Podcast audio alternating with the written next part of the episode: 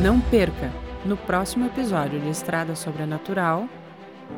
Hoje eu quero contar para vocês a história do seu Vicente, o famoso seu Vicente. Ele era mais conhecido lá na cidadezinha dele, interior de São Paulo, no alto da Sorocabana, o Vicentão.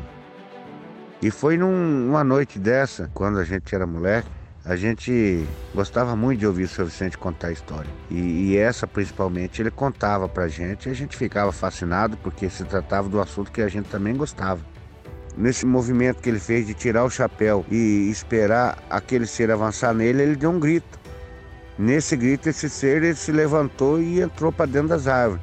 Ele foi acompanhando, enquanto tentava desamarrar o cavalo, ele foi acompanhando com o olhar aquele ser sumindo entre as árvores.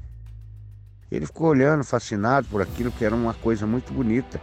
E fazia essa zoada que entrava no seu ouvido assim e quase que hipnotizava ele por aquele barulho. Essa estrelona, ela foi se locomovendo em direção à mata, que era um pouco para cima da onde ele estava, e ela baixou por detrás das árvores.